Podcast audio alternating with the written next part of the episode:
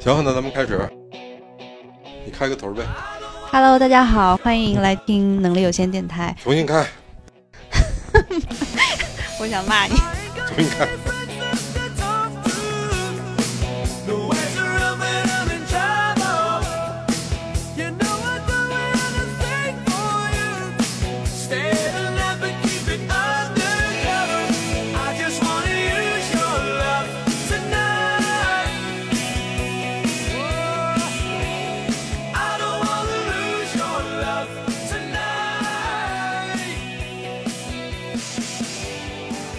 嗨，你们好，这里是第五期，我是老崔。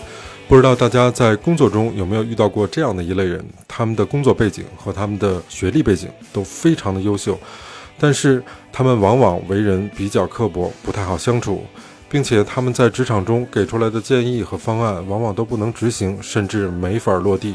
如果你现在正在经历类似的事儿，或者你曾经经历过类似的事儿，请你收听下面的节目，非常有趣。我们的嘉宾会给大家讲一讲他们遇到这样的人和事的时候如何处理。本次节目仅代表嘉宾个人观点，不代表本台观点。在这次节目中，范范扮演的是白领精英职场女性，我扮演的是大傻子。大家好，欢迎收听能力有限电台，我是范范。我是老崔，我是一口毒奶，你等一下，还没引到你呢，怎么回事？等一下嘛，你这这后边剪辑的事我我我我们不剪，我们就原因呈现，你知道吗？你看我们这个嘉宾多着急哈。那个我们还有一位嘉宾来一块儿就说了吧，跟大家打一招呼。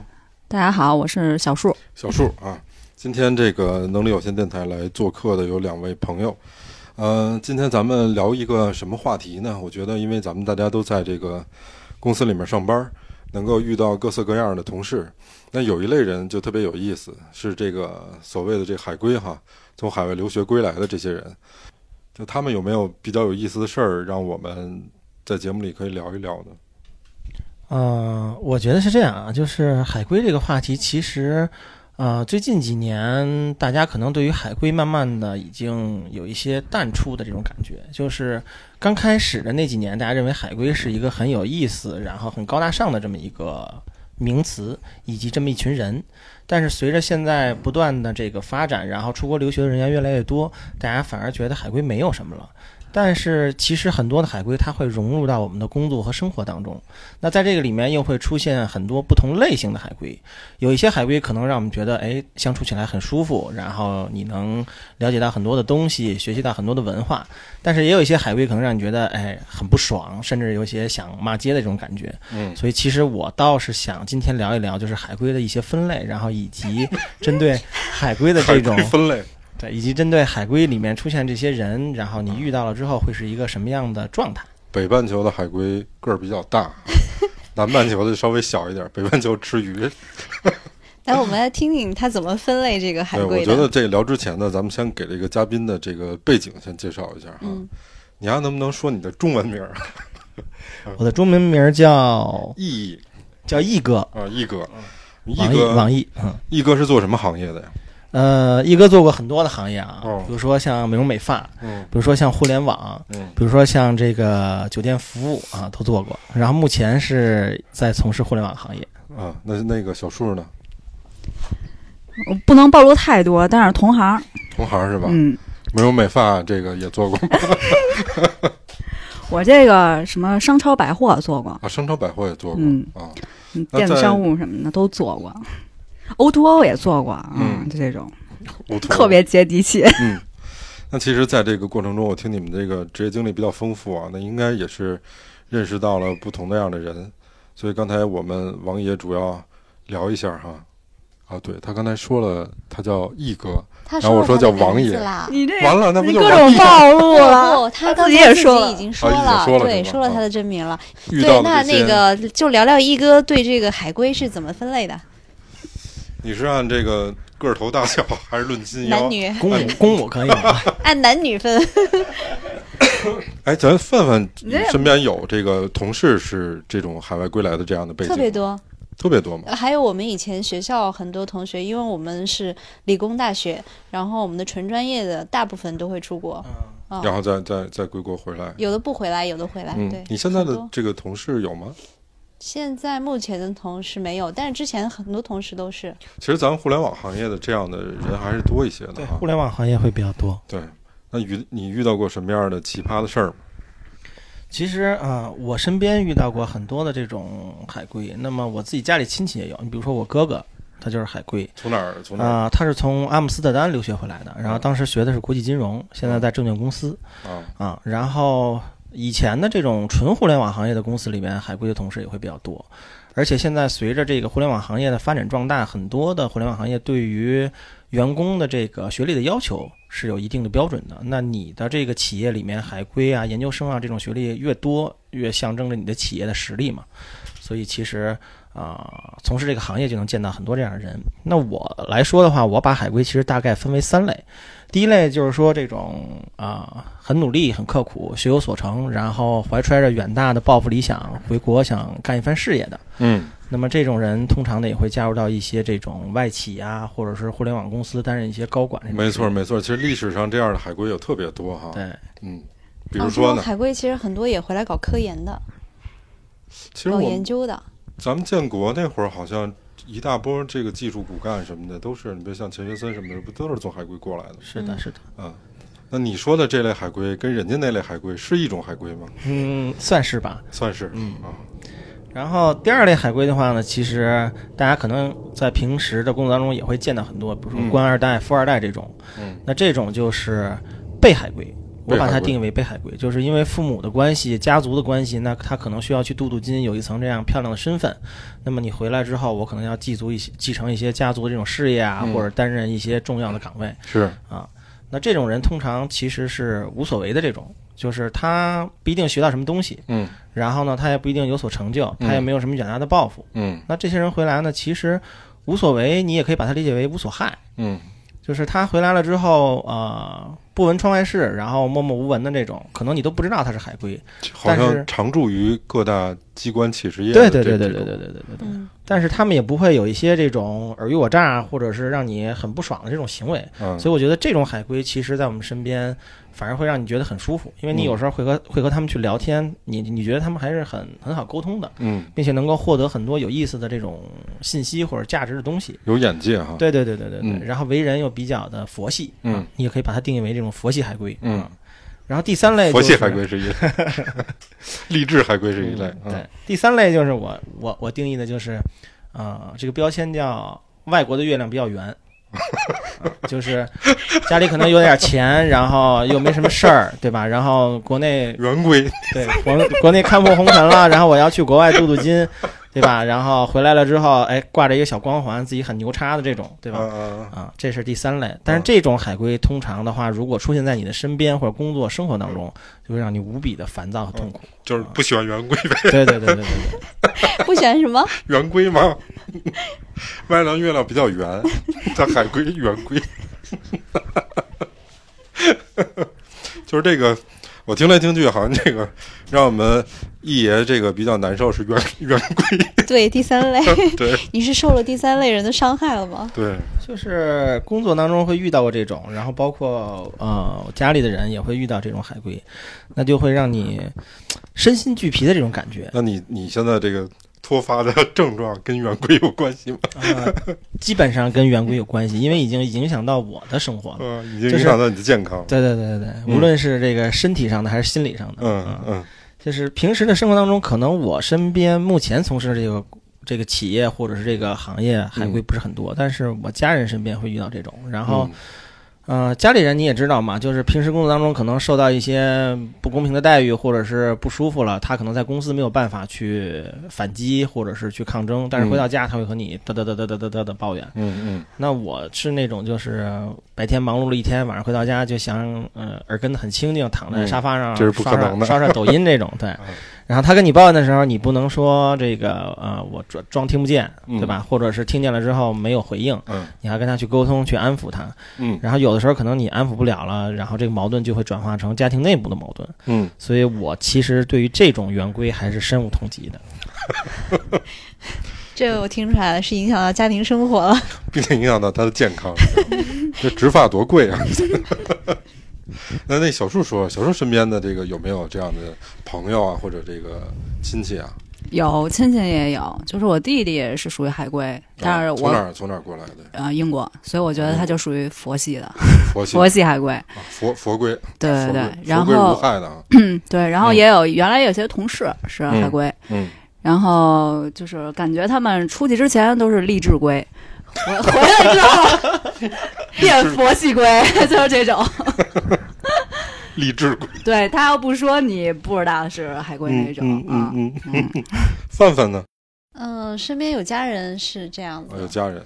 但也都是属于还比较低调啊，就是出去了，只是说出去了，嗯。并没有说回来有什么特别的，嗯。然后可以把这段经历，嗯。我我也知道过一些，比如说在国外工作过，或者是在国外读书了，嗯。他们会把这段经历当做一种炫耀，啊，然后还会把很多国外的这种方法论，嗯。所谓的方法论拿来搬到你现在的生活或者是你的工作里头，明白。不断的跟你说，哎，我们是怎么怎么做，就是他曾经在国外的企业是怎么怎么做的明白，然后呢，你就应该这么去做明白。但实际上各国有各国的国情，企业有企业不同的文化嘛，是是是。嗯，然后但他认为自己说的是很对的，嗯然后甚至他们会因为觉得自己很牛逼、很了不起，比如我认识从硅谷回来了，你听我说，你听我说，你先别说，我告诉你这就是对的，就这操，你知道吗？对不对？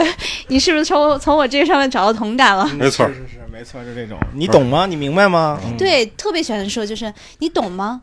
你懂吗？而且这说一句话，得得带了好几个英文单词儿。对对对对对对对，这种其实让我也是很很很很讨厌的。就是我以前在一到过什么样，的事儿让你我以前在一家这个做邮件的这种公司工作过，然后这个老板是一个女的，她是英国留学回来的啊，然后她也是在这个和你的沟通当中会中文英文这种混说，但是嗯。人家比较好的是成段成段的说英文，对吧？？嗯，然后我觉得这种就是让我觉得哎很高大上，因为人家可能说一些这个人就根本不说中文。对对对，可能会说说我傻的这这个时候我也听不懂，但是我比较讨厌那种就是一句话里面可能一个中文一个英文，一个中文一个英文，就会让你觉得很装逼的那种感觉。哎，这个其实我还特别想问问范范，啊，我不知道这跟地地域文化有没有不一样。北京人真的就不太喜欢这样的说话方式，我不知道就你家乡南南方那边的有没有这样的呀？你说哪一种说话方式啊？就是连中国中文带带英文夹着蹦出来的那种。我觉得可能上海人喜欢对，是的，是的，嗯，这你家里面地域炮我。觉得这个没有人喜欢吧？都不喜欢。对，就正常来说的话，如果你不是这样一个人，你就不喜欢这样的人。就如果你说话是夹着 A B C 的话，那你可能觉得这种无所谓。但嗯是如果就像我们，我们平常都是直接说中文的，然后有一个人坐在这个环境里，老跟你那儿转英文的话，你你知道就是什么行业特别爱说这个吗？就像那种时尚的呀，PR 公关什么的，对对时尚啊，然后新媒体啊，对。哎呀，我这个 idea surprise。广告公司。对。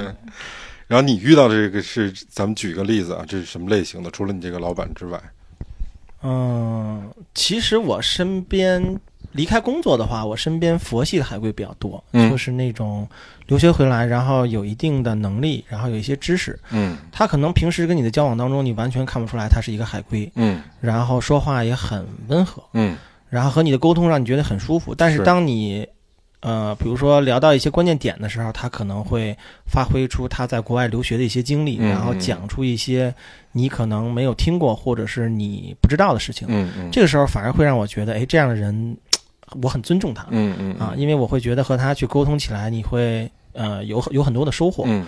然后他也不会有那种高高在上的给你那种压力感。嗯嗯。啊，他也不会去装逼，然后只不过就是在你生活当中啊、在你身边，然后嗯让你感觉不到它的存在啊。嗯所以其实我身边这样的佛系海归还是挺多的。那你刚才说你你老板其实上就是一个海归对，他是属于这种，就是嗯他虽然会成段成段的说英文，但是他会在重要的时候去和你讲嗯啊，他也不会说这个一句一句的中英文单词这种蹦着说。嗯然后，所以我还是蛮喜欢这样的海归。嗯嗯，所以那类的给你印象是比较好的。对，那操蛋的是什么呢？操蛋的就是开始了啊！操蛋那种就是我觉得可能嗯、大家在工作当中都会遇到这种，就是嗯、呃从国外回来了，然后被海归，然后无所谓的这种，然后回来了之后呢，他觉得哎我是国外回来的，嗯我见过国外的月亮了，嗯然后我高高在上，嗯然后我会有光环，嗯，嗯我不接地气嗯啊。但是在工作当中呢，他又会是那种指手画脚，然后按照他的想法一直往下去做的这种这种人。但是通常这些人的很多的想法不能落地，嗯然后没有办法执行，嗯然后还非常的执着，就认为自己是正确的嗯啊。这种其实就是在工作中让你很很不爽的，有点水土不服那意思。对对对对对对其实最早我我听那个咱们那个李国庆，当当的那个，他说过一个，就他们公司上市之前找了好多那个香港的呀，还有台湾的，包括这个海外归国的这种高管，然后真的是做的一塌糊涂。还有就是最开始跟这个阿里打交道的那个亚马逊，他们也是，完全的就是根本不接地气，他不知道中国人要什么，所以给出来的这些运营方案，包括市场方案啊，都比较偏离。嗯其实，呃，我身边其实最近发生最多的就是我太太他们的这个公司，然后呃，具体公司名称我就不提了，是做这种呃服装租赁的，这也算国内一个比较新的这种行业嘛，嗯，就是也是互联网的吗？对，也是互联网啊他们更多的就是因为会有一些这种，比如说 party 啊这种，然后嗯可能需要有一些这种啊出席晚宴这种服装的租赁，从这个嗯角度切进去的。当然，他们嗯现在也在做一些这种平时生活当中的这种服装租赁。嗯，然后他们这个公司很奇葩，就是是唯一吗？呃，不唯一，不唯一，啊啊啊，不用担心。他们公司就是很多的都是一种海归，然后从比如说高管到什么产品啊、技术啊、运营啊，这些都是海归回来的。是不是这个老板就喜欢这种海归的背景啊？对，有一些公司是这样的，就是因为现在的很多的公司，它对于员工的学历也有一定的标准嘛。嗯。你能达到比如说海归或者是研究生、博士什么这种，那也嗯象征着你企业的一个实力。嗯。所以有很多的这种公司，它也是要求自己的员工，当然你的学历越高越好。嗯嗯嗯，但是我觉得在这个里面，你要考虑到就是这样的人适不适合你的公司，另外适不适合在中国这样的国情下嗯。去发展你现在这个行业的一些东西。嗯啊。所以我觉得不一定好的海归身份就很好，比如说嗯国外有很多好的大学，对吧？那也有很多这种，你可以把它理解为东北野鸡大学，比如说啊 University 卧龙岗这种，可能大家都没听说过你要不，要地域黑？东北招你惹你了？只是打个比方，打个比方。哎，这个范范，你你你说啊，就是说这个老板喜欢找一些海归，是不是他觉得这个更时尚一些？就是这些人的身份背景所带来的文化符号，能给这公司赋予的这个整体的文化标志，更容易被大众接受，就更新潮或者更时髦一些。对，有这感觉是这样，因为时尚行业它很多人都是在国外，比如说在法国学过一些什么嗯设计类、艺术类的这种嗯专业。嗯嗯对，嗯我觉得它也是一种公司的一种背景，他怎么去考虑的。嗯，所以设计出来的东西怎么样啊，王爷？嗯，我逼格很高吗得一般，对我个人觉得一般，啊，不能这么说嘛，对吧？个人觉得一般，就是，呃，从我工作这么多年，然后嗯接触到的这些产品也好，或者是一些有意思的项目也好，嗯我觉得一般。然后包括他们现在的一些概念、做的一些事情，也都，呃，感觉是在往后退着走。退着走。对，哦，就是比如说他们衣服租赁的一些规则，然后还有一些这种产品上，比如说呃 A P P 啊，或者是小程序这种设计上的用户交互，嗯，也会让你觉得哎，有点反人类啊、嗯有点反人类。哎，小叔，你说是不是咱们现在的这种互联网上面的，比如说像 App 的这样的交互和传播的方式，在国际上也算是挺领先的吧？我不知道啊。在国际上挺领先的，就各种从模式上，然后交互，交互可能还我觉得我们微创新是不是还做的不错？但是真正的创新其实也没有那么好吧？应该是在技术上技术上技术上还是国外技术上，对技术上不行，但是从其他形式上，就模式上，中国还是走得很前的。对就是衣食住住行各方面嘛，你想嗯在中国基本上一个手机一个手表就能出出门了，嗯可，能在国外就没有这种生活习惯。他们都是信用卡账单的那种，就是移动支付这点嘛就啊就比较老哈。对对对，新的四大发明嘛，就属于这种，虽然都已经黄了，新的黄了几个三方是什么东西？就是什么共享单车啊这种，然后电子支付啊、手机支付这种，就都是那个嗯。哎，你那个前阵子微博上不有一个那个法国人做的一个自媒体叫钢蛋嘛？他不就说了说呼呃那个让、嗯、马云还有那个或者是呃是马化腾吧，让他去去法国去做支付、移动支付，嗯因为他们如果不带钱包的话，是真的没办法出门。嗯嗯，但我们只要带个手机就能出门了。对，这个是咱们领先的地方。对，所以咱们一般出去旅游去，好像都特别扭哈，兜里要揣着钱。呃，现在看你去哪儿，东南亚怎么平摊、是吧？嗯，支付宝平摊了。对所以王爷，你们这个等于产品，你觉得从你的专业角度来说，也做的一般。嗯，其实并没有像这个，也就是说他们的这些圆规们哈嗯所带来的这样的这样的东西，并没有太新哈。对，因为我觉得是这样啊，就是说，呃，不管它是佛规也好，圆规也好，还是什么高大上的规也好，嗯那我觉得回来之后，你其实应该是发挥你的价值，嗯而不是给大家添恶心。啊、对，就是呃，因为你海归的这种身份人家，没有意识到给你添恶对心、啊。对对对对对对对，就是你海归这种身份回来了之后，你其实站在很多的时候，他会站在一个很重要的位置，比如说这种管理岗，甚至是一些公司的高层嗯。那你应该是把你在国外学到这些东西，然后灵活的运用到你的工作当中，然后帮助你的团队或者你的下属去发展。对，而不是说啊、我认为是什么样子的，然后你们应该跟随我去怎么怎么样。嗯因为我觉得，不管是互联网行业，然后这个时尚，还是新媒体，嗯巴拉巴拉之之类的这些吧，就是，呃，在国内你还要遵从国内的国情，要去落地，要能去嗯执行，嗯。你必须要有一定的用户，你才能去做更多的事情。嗯。啊。所以我觉得，呃，海归真正的价值应该是这样，因为嗯。啊、我个人对待海归这个角色，我其实啊、当然了，家庭的条件让我没有没能没能有机会成为海归啊，这个是不可嗯，呃不可不可不可这个 推卸的。海归未遂。对，海归未遂，嗯，但是我一直认为海归是一个很高大上的这么一个身份。那海归未遂变成那就憋了。哎，我觉得这个范范，咱俩得声明一下哈，嗯，就是这个本观点啊，不代表能力有限电台，只代表嘉宾个人观点。对 对对，是嗯我刚刚说了，说我身边还是像我们同学有很多真的是是属于那种牛逼的，就是出去拿全奖，拿着 offer 去读书，那是真牛逼的。对，然嗯后去比如硕博连读，嗯然后再回来，可能有的会进入学校嗯，当教授，然后有的嗯会去做一些科研，那都是就是走的是学术派。其实咱们想吐槽的根本就不是这样的人，这样的人在哪儿都牛逼。嗯，就是就怕那种自以为是的哈。对，嗯，也有这样的，但是也不一定。就是他们都说，就是现在出国留学的小孩儿，因为现在家庭条件都好嘛，出去的是越来越多。然后就是基本上富二代是一类出去的，还有一种是想泡富二代的，也会出去。嗯，然后 对对对，就是还有朋友说，就是哎，都你不能都已经细分成这，对对对对对对，这个这个划分比我刚才那个类别划分要垂直的多。要想泡富二代叫泡鬼。泡圆规。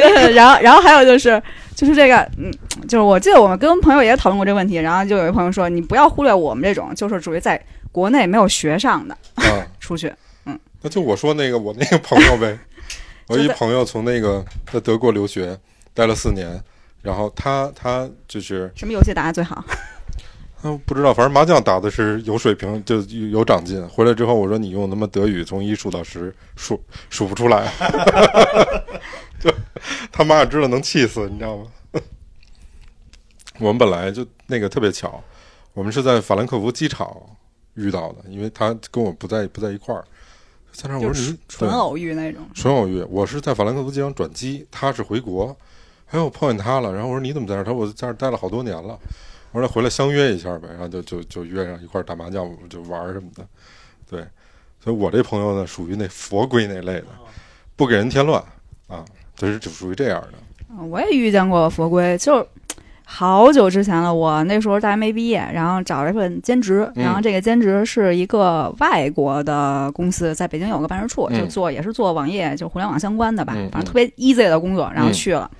然后其中有一个女孩是北京大妞那种啊，啊，然后就是嗯，打扮的也挺时尚，反正到点儿就走，反正挣一份兼职的工作啊。嗯然后后来听说是海归，啊，啊，英国回来的，就是家里有钱，应该可能就还比较不错的那种，嗯送出去了，然后回来，时薪大概 那时候也就一百多啊啊，，就这种兼职。那很少。对，然后说，哎，就是很佛系，就是我这工作一辈子也不可能把这出国钱给嗯挣回来，啊，嗯嗯嗯，是就是这种状态，是，那那也没什么追求，也不会，也不是想进什么大公司有什么一番抱负，就是也不是对炮炮龟那种，人本身就是可能被泡的吧，有可能明白了，啊，那明白了，哦，我想起来，原来我有个公司遇到一个做市场的一女孩儿，嗯她也是海归，嗯然后嗯，有一次我们是一块儿出去见一个客户，然后去洗手间吃饭的时候，呃，中间去洗手间，他问我那洗手间是男女共用的吗？嗯我说是。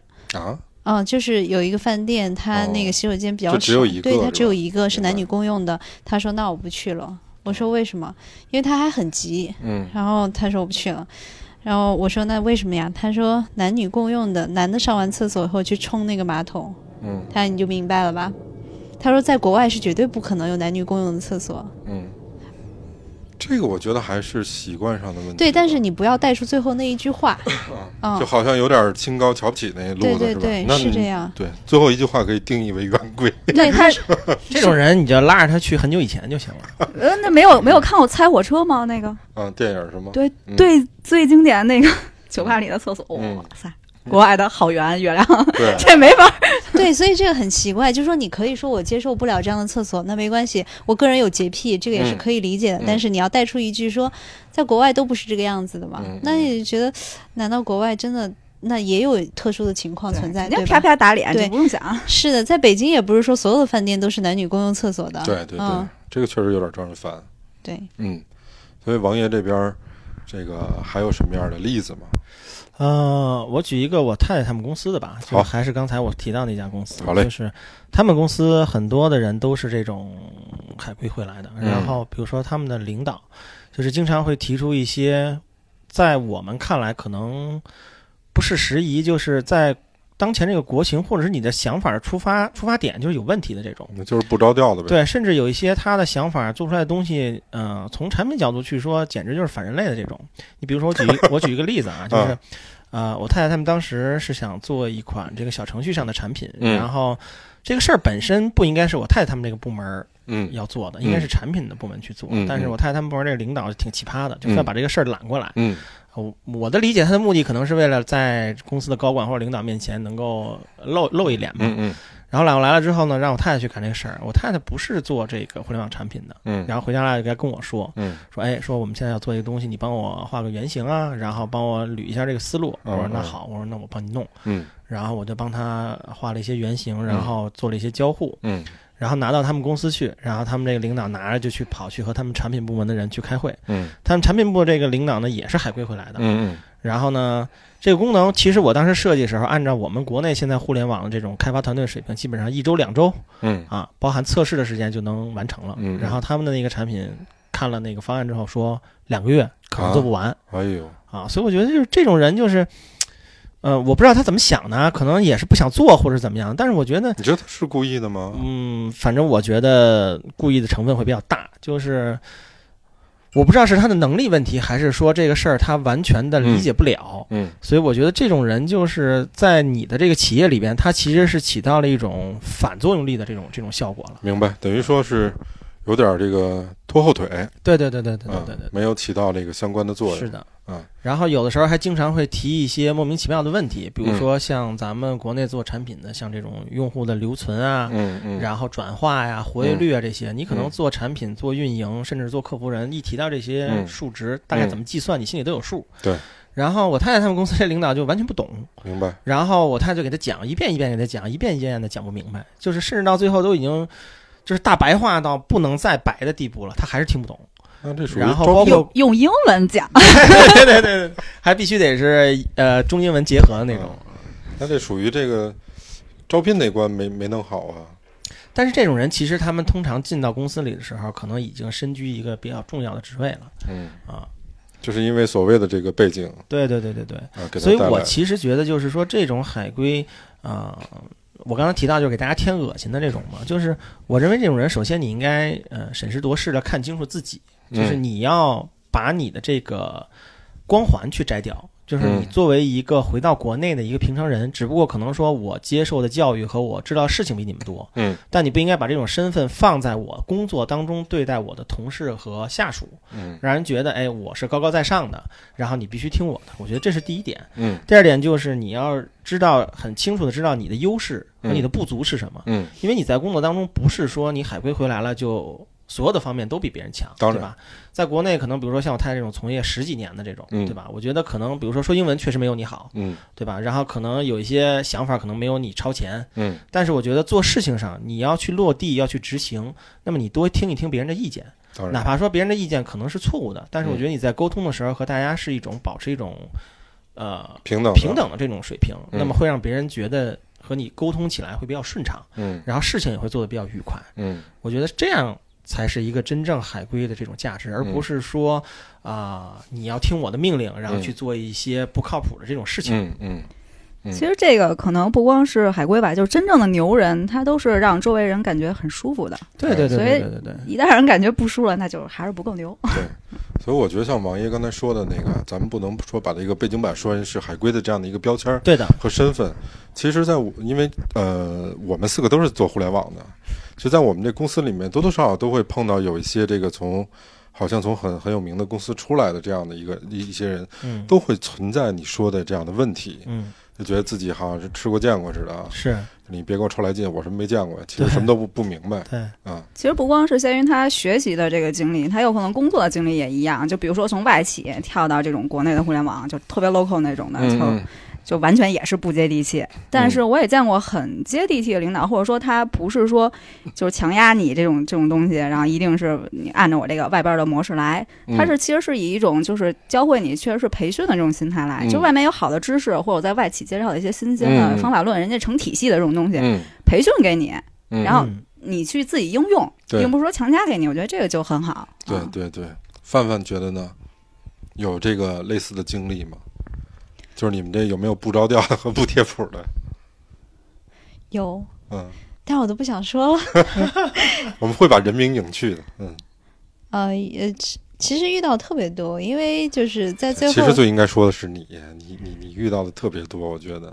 嗯呃，因为我上一个工作其实是算是合人呃做合伙人嘛，嗯然后其中有一个合伙人就是在美国，他是一直在美国工作嗯嗯啊，然后但是他是回来以一种相当于顾问的方式参与到这个公司，嗯其实相当不接地气。第一，嗯我们是做的互联网，国内的互联网其实跟国外不一样。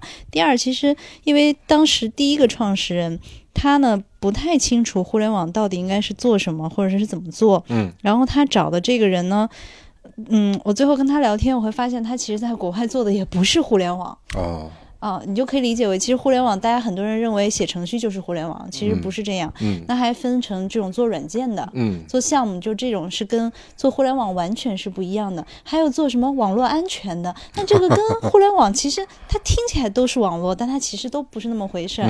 对于整个方法论，对于这种产品是怎么孵化出来，包括怎么去管理这些产品，它嗯其实都是不一样的。啊当然，他就觉得自己很牛逼啊，嗯因为我一直都在呃美国，而且我在美国还有个公司呢。所以我就牛逼，你想看那种看你的那个眼神都是嗯往俯下看视的是吧？对，嗯。是，所以这个经历其实让我觉得还挺不愉快的，所以我就想再说，因为你在跟他不断的沟通，包括我们很多次电话沟通，他甚至一定要让你用什么沟通沟通工具去跟他沟通，比如说我就不用微信，我就用 WhatsApp，嗯。嗯，他都会他会要求你，他会、他会觉得这个好，嗯。你就得听我的，对，因为这样人就是很难相处吧对，一个是很难相处，另外一个就是你其实，在工作当中，大家都是为了一个目的嘛，对对吧？啊、养挣钱养家糊口。当然，嗯我也希望我的企业或者我就呃就就职的这个公司能越来越好。对，那么我也能有一个好的发展。是然后，但是这些人来了之后，他可能会让你的工作很不愉快，甚至让你的生活很不愉快。因为嗯有一些海归，比如说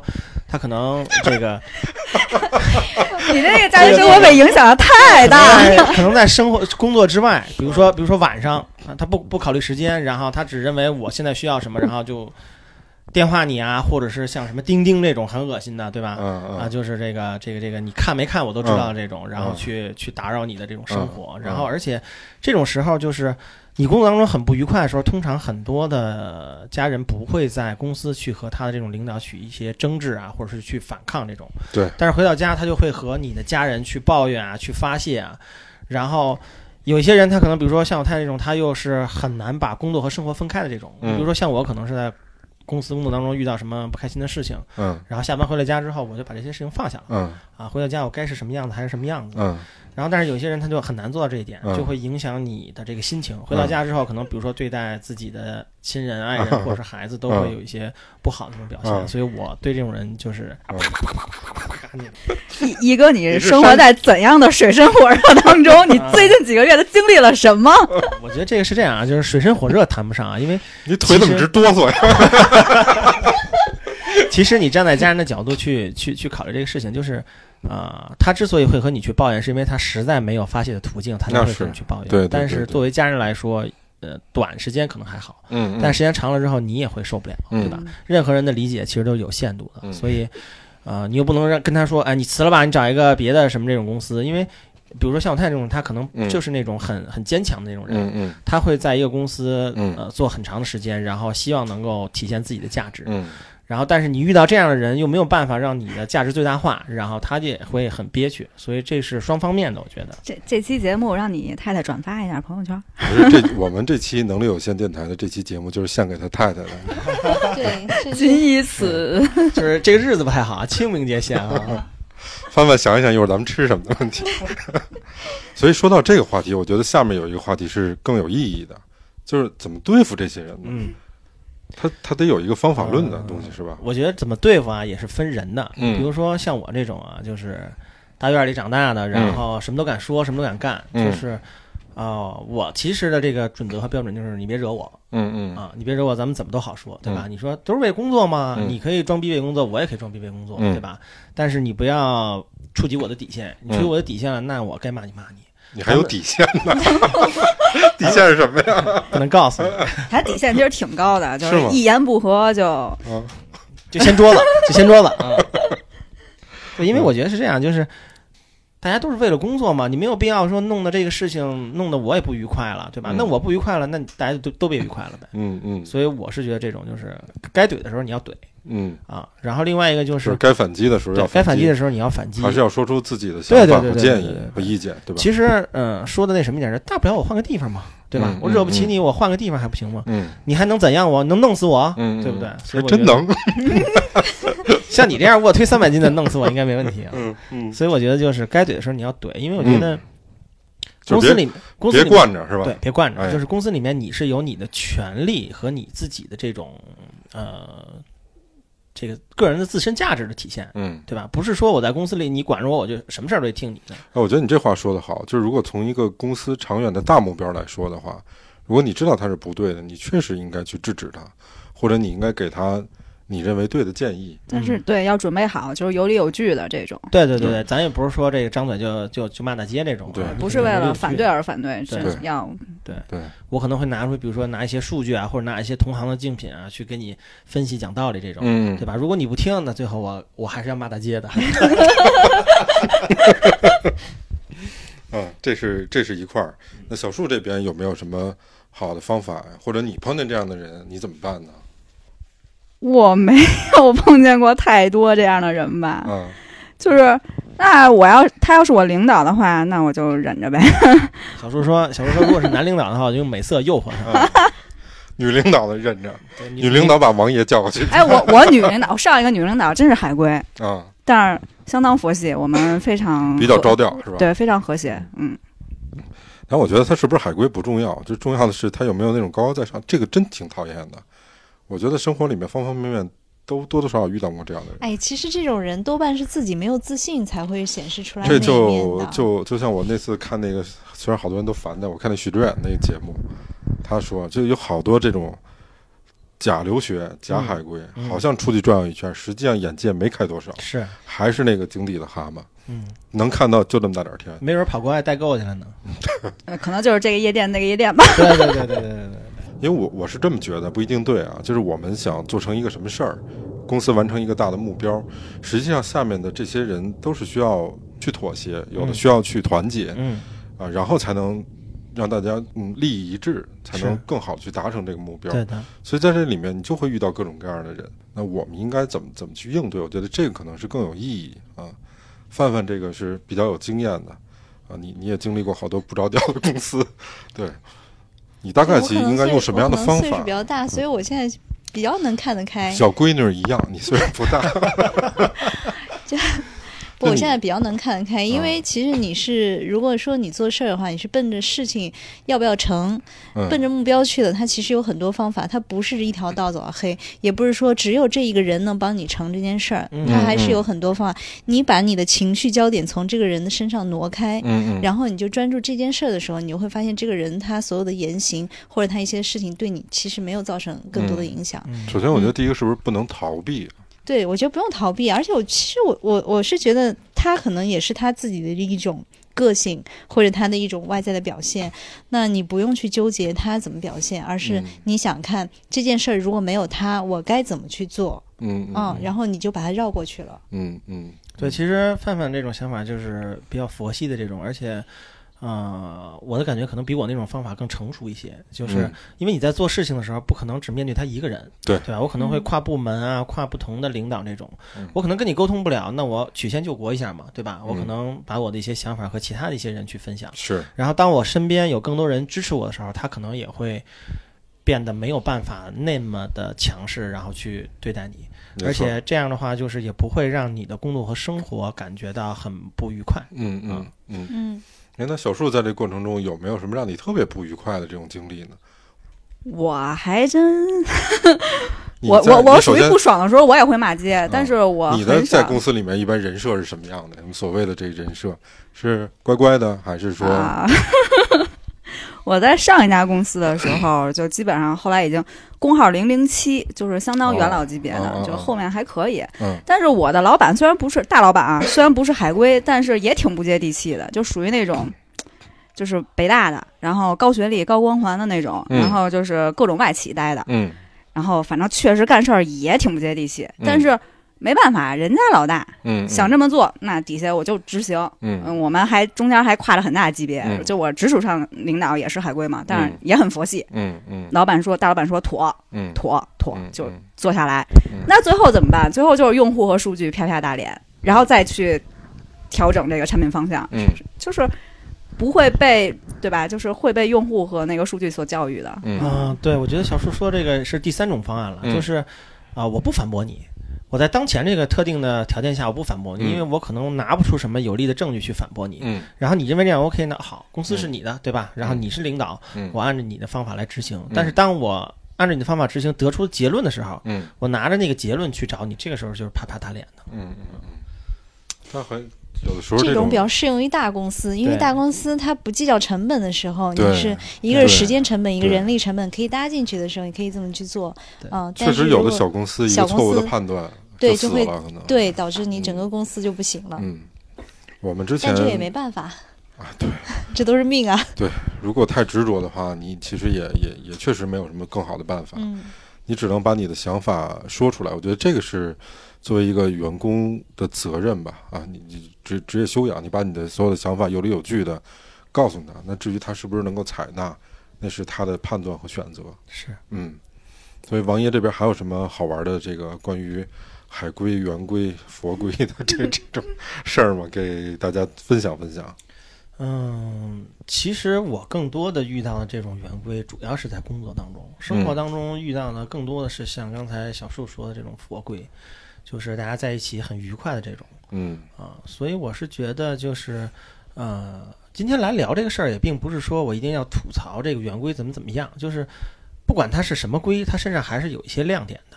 对，然后只不过就是说，在当前这个对立面上，可能我们看到的都是各自身上的缺点。嗯然后我倒是认为海龟这种东西，就是更多的我们还是要换一种沟通的方式，一种交流的方式，然后去发掘对方身上的这些优点，嗯然后把这些优点转化到我们的工作和生活里面，而嗯不是说单纯的建立一个对立面儿。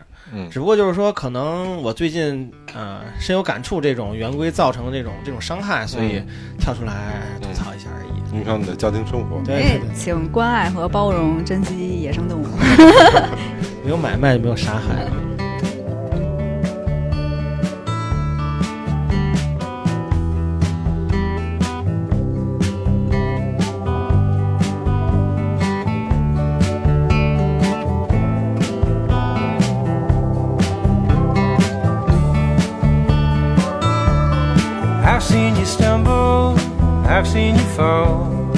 I've seen you brought down, feathers and all. Picked yourself up for the ones that you call your best friends. I know you've been fighting but we can't see. Sometimes it takes many faces to be. It takes a time and a place to be free. But in the end, so cruel to someone like you? No one but you. Who would make the rules for the things that you do? No one but you.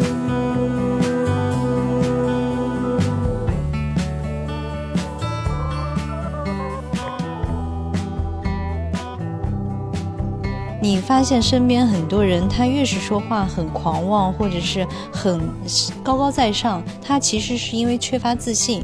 他通过这种语言的力量，或者是一种强势的行为，然后来去征服你，或者说给自己建立一种信心。但是他其实肚子里可能缺真的缺少货。你会发现身边很多很牛的人，他其实都很低调的。对啊嗯，对啊，所以我我觉得，就大部分这种人表象上很猖狂的人，嗯其实多半是因为内心的不自信。那么嗯内心的不自信，实际上是内心的缺少东西，一个是能力嗯，啊，我认为好像我自己的体验是，知识面越广的人，他越知道他不懂的事儿越多，他就会越谦虚，对嗯，是这样。他就不会表现出那样的，就是刚才范范说的那种语言上的半这种，瓶子醋晃荡嘛，啊就是这种。对。就是那种那种就是半瓶子醋晃的那种。对对对对对对对嗯，他有的时候他会遇到这种，比如说你跟他讲一件事情，然后他和你去扯别的，其实就是刚才他们提到那种他不自信，甚至他不明白，他不懂，嗯，然后他又不能说表现出来我我是一个领导，我不懂，对，那我这个时候可能给你扯点别的，或者是告诉你你说这个不对，然后应该是我这个样子，就是换一个错，就是打弄这么一个概念上的这个，对他们还很擅长把你引入一个，对对对对对，就是他们还算擅长的话题。对但是当你要跟他去深入探讨这个话题的时候，他其实聊不下去了。对，哎，这个事儿还挺奇怪，我还不太理解啊，嗯，就是不懂为什么不能说不懂呢？我那我比级别比你高，然后那你会怎么看我呢？有的人是这样，因为不自信，他其实有的人他没想明白这个事儿。比如说你做到管理层的时候，会发现有的人他会作为一个管理者，他是想觉得自己的能力是全面的，他能 cover 住下面所有的环节，就是比如说哦技术口的、产品口的、运营口的、设计口，他全要去能够去掌控得住。嗯一旦是哪一个环节他掌控不住的时候，他内心特别没有安全感，所以他就一定要控制你。但是实际上，我觉得真正的好的管理者，他应该是这样的，他会觉得我就算不懂，但是我能管你啊，我能管技术，我能管产品，我也能管设计啊、我觉得其实大部分人很难做到这个境界，因为做这个境界的时候，首先你的心要很内心很强大。当一个很牛的人，他足够强大的时候，他反而对于你的控制欲会越来越少。嗯比如说，我之前遇到的领导就是，呃，我认为他懂得很多，然后人也非常 nice，嗯然后没有那么多的事儿。就是嗯我跟他在工作当中的这个状态，就是他会给我安排一个事儿，嗯然后这个事情他大概给我讲一下是什么样子，然后他会告诉你一个他要的结论。嗯就比如说你在什么时间你要给我一个什么东西，嗯然后比如说这个周期是两周，嗯那在这两周里边你具体的你干什么，他完全完全不关心。嗯你愿意来来，嗯对吧？你愿意去看电影去看电影，嗯你愿意上班打游戏打游戏，但是你到最终那个节点的时候，你给我这个东西嗯嗯啊。首先一个，我觉得这个是就是他是非常有有有肚子里有货的这种。嗯嗯嗯，然后另外一个就是他非常清楚的知道你的能力水平是什么样子，嗯他把这个事情安排给你，给你一个时间，嗯嗯，然后他知道你在这个时间里面大概能提供给他一个什么东西，嗯嗯然后这样的话其实也是建立一个人与人之间这种信任，嗯嗯，就是你看我的领导对于我来说是这个样子的，嗯那我嗯。应该在我的能力范围内给他一个他最满意的这么一个嗯嗯。呃我最满意的这么一个嗯结论嗯，对吧？嗯。嗯？可能在我的领导那个层面，他会觉得你哪儿哪儿有不足，是。但是当他看到的时候，他会告诉你，是。然后他会告诉你你哪个位置呃应该怎么样怎么样怎么去调整怎么改。是，这个时候，我觉得就是除了信任之外，你会觉得哇，他真的很强大，嗯。他在帮助我，在嗯。提拔我，然后嗯。再去给我一些指点，嗯，然后工作起来大家会很顺畅，然后你们两个人的这种私交的关系也会不断的去加深。嗯但是有一些像刚才范总提到那种，就是他不自信是什么？因为我不懂，嗯所以我就要从头开始，一直每一件事情我都要关注你，嗯看你是怎么弄的。嗯然后在这个里面，我如果能够了解清楚的话，啊，是最好的。如果了解不清楚的话，他就会焦躁不安啊，嗯或者之类这种，然后让你就很不愉快。嗯，哎，那范范也也是在公司从事这个管理的工作，有一部分这样的职能啊。那你的管理的风格和管理的方法是什么样子的？时间计划、输出物没了哦。那等于说你跟王岩是一样的，嗯，啊对，是。你不关注过程吗？嗯，过程是这样，其实，嗯，因为是我一直是管产品研发嘛，嗯所以我会在过程让你们定期是有一个交付的。嗯。又不是说我最后呃，那这个版本一点零版本上线了就上线，那在这个过程中，其实它是按模块可以输出的嗯啊。嗯。还有中间其实每次都会有一些问题反映出来以后，大家对这个问题的一个解决，你就知道这个人做事，就每一个 team 的 leader，他实际上有自己的做事的风格，嗯。然后还有他是对这个结果的负责任的程度。嗯。那其实有的人他责任心很强，呃，他做事很靠谱，嗯。然后你只要给他时间和计划，他总是能够基本上能够完成你的目标。嗯还有就是因为大家对互联网产品，每个人都现在就是被有一本书给坑了，就是人人都是产品经理，嗯会觉得我特别有发言权，因为我懂，因为我天天都在用各种 app。上互联网，嗯我特别懂，我就应该给你意见。但实际上，对于这种东西来说，大家是，嗯，就是个人有个人的想法，包括对于设计，那有的人喜欢黄色，有的人喜欢蓝色，嗯所以就是当领导的时候，不用去纠结这些东西，因为他一定会出错。但是这个出错，你是不是可以允许？比如说，你今天把登录按钮放在左侧，注册按钮放在右侧，那我觉得问题都不大。嗯然后你大不了下一次再调整过来。嗯就有些东西，你就刚跟养孩子一样，嗯你该看不见的别看见了。嗯嗯 嗯，只要大目标是没有错的就可以了。嗯嗯嗯，求同存异。对对，我觉得是这样，求同存异。然后，其实，嗯，刚才咱们一直在围绕海归这个事情在讲嘛，就是里面就会出现这样，因为我不知道他们在国外是什么样的经历啊，但是通常他们不会出现像范范说的这种这种情况，就是我去抓关键的点，然后把更多的权放给你们。因为每个人都需要进步，你的企业也需要进步，你不可能说我作为一个海归来说，我一直是在这个公司肩负着这个带着公司往前跑的这么一个角色。嗯应该是所有的人都是这样的一个角色才对。嗯那你应该把你的优势最大化，然后去帮助别人快速的提高，甚至是有机会站到你的这个位置上来，这才是一个好的管理者或者是一个好的啊、海归的人员应该做的事情。嗯嗯啊嗯。小树觉得呢？呃，我觉得是不是有的是因为一个是就刚才说好多是就这个海归不行，可能是因为他心理原因，然后能力不足，反而就要更那什么一点。还有我觉得可能是环境问题吧，是不是周围的朋友圈子可能都是这种类型的，可能大家聊嗯，是不是都是这种装啊什么的，然后可能所以说话就可能都这样。一捋这个朋友圈，九个炮龟，一个圆规。然后，嗯，对，所以大家互相交流的可能都是这些经验，对吧？嗯嗯还有一种就是是会不会是，就比如说，其实他可能在国外，他也就是一个小螺丝钉的那种，对对对可能在一个大公司写个代码或者怎么着，只不过你回国之后，可能你的 level 一下就 title 什么的，一下就往上升了，给你架到这个位置了。中国人这一点特别不好，就有点崇洋媚外那种。对就是可能我在国内呃已经很不错了，嗯但是啪嚓这个时候回了一海归，他哎他就觉得这个海归应该是和你一样，或者是比你还强的那种人。而且你想，他海归将或就有两种，一种是自己回来的啊，还有一种是可能就请、嗯请回来的这种，或者什么、想要回国更大的发展或者创业什么的。但实际上他可能也是一个新人，而且国内市场还不了解，然后就嫁到了一个管理岗的位置。哎，这说的特别好是吧。嗯其实是属于这个领导阶级，属于嗯没闹明白这事儿。嗯，对，尤其是那种刚读完书回来，你说 他有什么工作经验吧？对，因为中国里面，我自己觉得，不管是互联网行业还是传统行业，其实说到底还是人情社会。嗯嗯，你怎么用人是非常重要的一件事，是的就是这个情商啊，太重要了。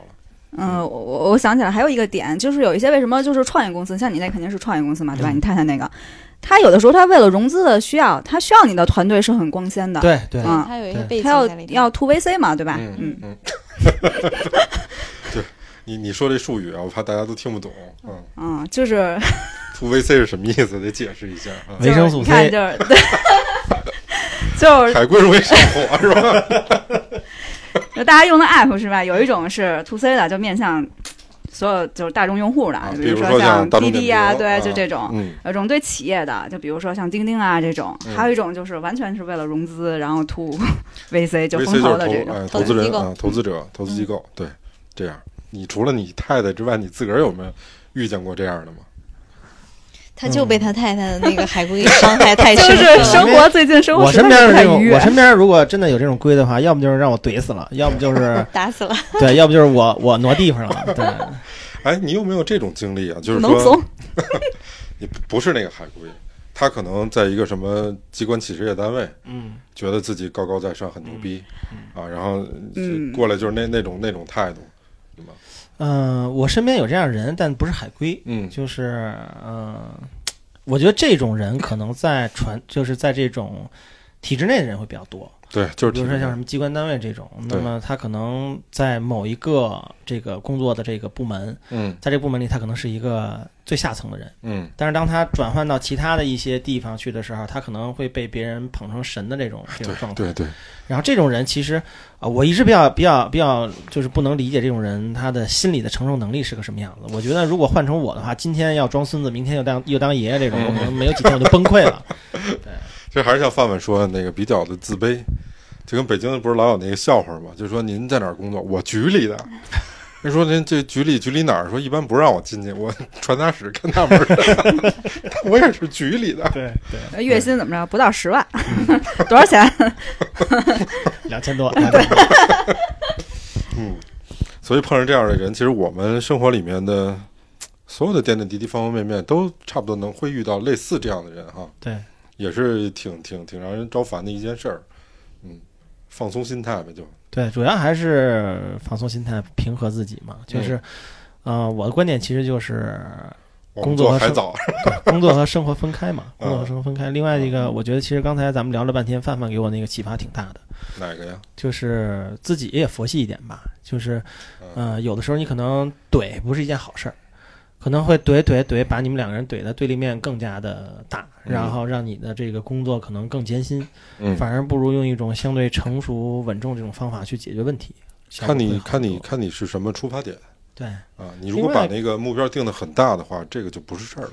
对，是，我觉得有时候是这样，你你围绕着最终目标过去的时候，你会发现中间所有的那些节点，可能它都不是事儿。嗯嗯，嗯我还想起来我们有一期嘉宾请的那个高老师，嗯。他不是说冥想嘛？他就说把这些事儿当做事儿，然后你去观这些事情，然后把自己像置身事外一样。其实我嗯。觉得就是同理的，嗯，嗯嗯，嗯，这有时候才能看得更透彻。更对更明白一点，你可能也不会那么有情绪。嗯。嗯，但不过这个东西说起来容易，做起来难啊。就是比如说像我这种需要修炼。对需要嗯需要再多修炼修炼内功的这种人，有的嗯时候到那层面，你可能真的搂不住。嗯嗯对，反正我我以前遇到这种事情的时候，还会跟自己说一句话，就是路遥知马力，知马力，日久见人心。嗯因为你都这么劝自个儿啊？对，因为你 不，你会想着这这时候这个人表面上可能很风光，然后但是你就想，我靠我呃，就是长久去做这件事儿，去努力，嗯然后就会证明到这件事情可能不是你想象中你能够去做成的。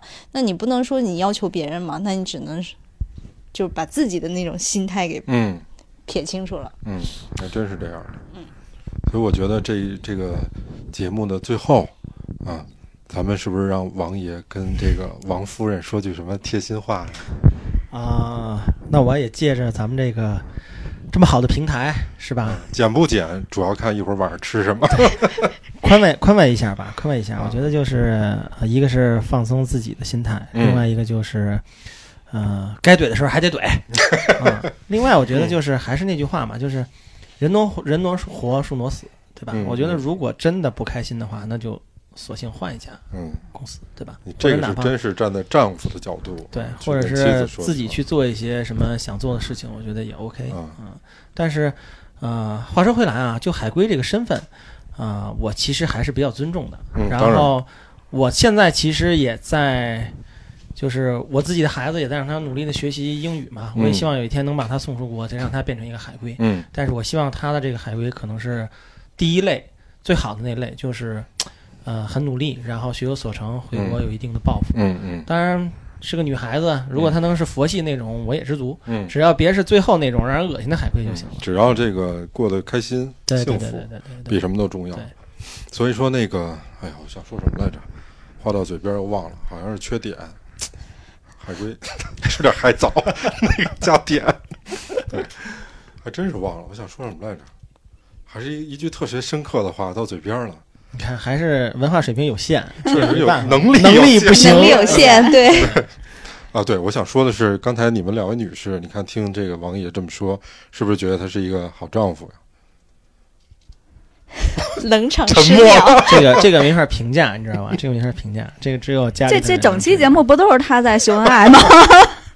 不过我听着还挺感动的，我觉得这属于这个很很坚强的后盾嘛。不，我们整期节目都是源于源于他是、太太受委屈了。对太太受委屈了，然后嗯在我们的节目做了一个吐槽。对，所以呢，今天我们说到海龟，可能伤害了一些朋友，这个不代表本台的观点，只代表某些人今天的情绪。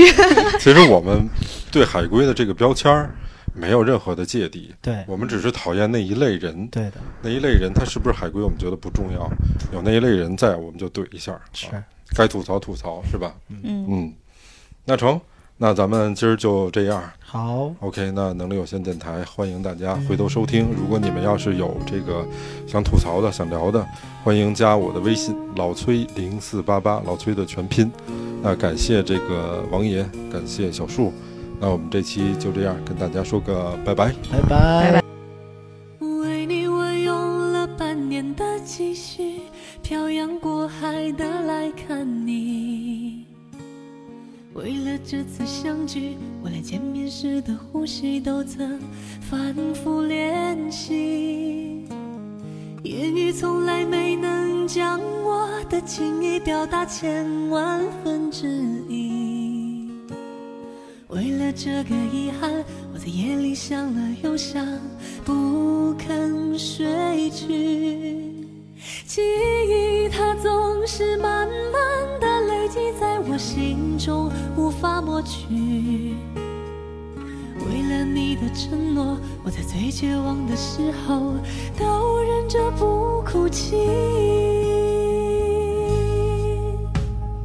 陌生的城市啊，熟悉的角落里，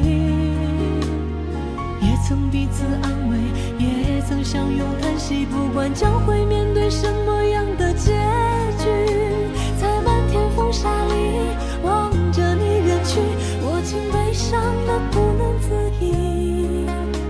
多盼能送君千里，直到山穷水尽，一生和你相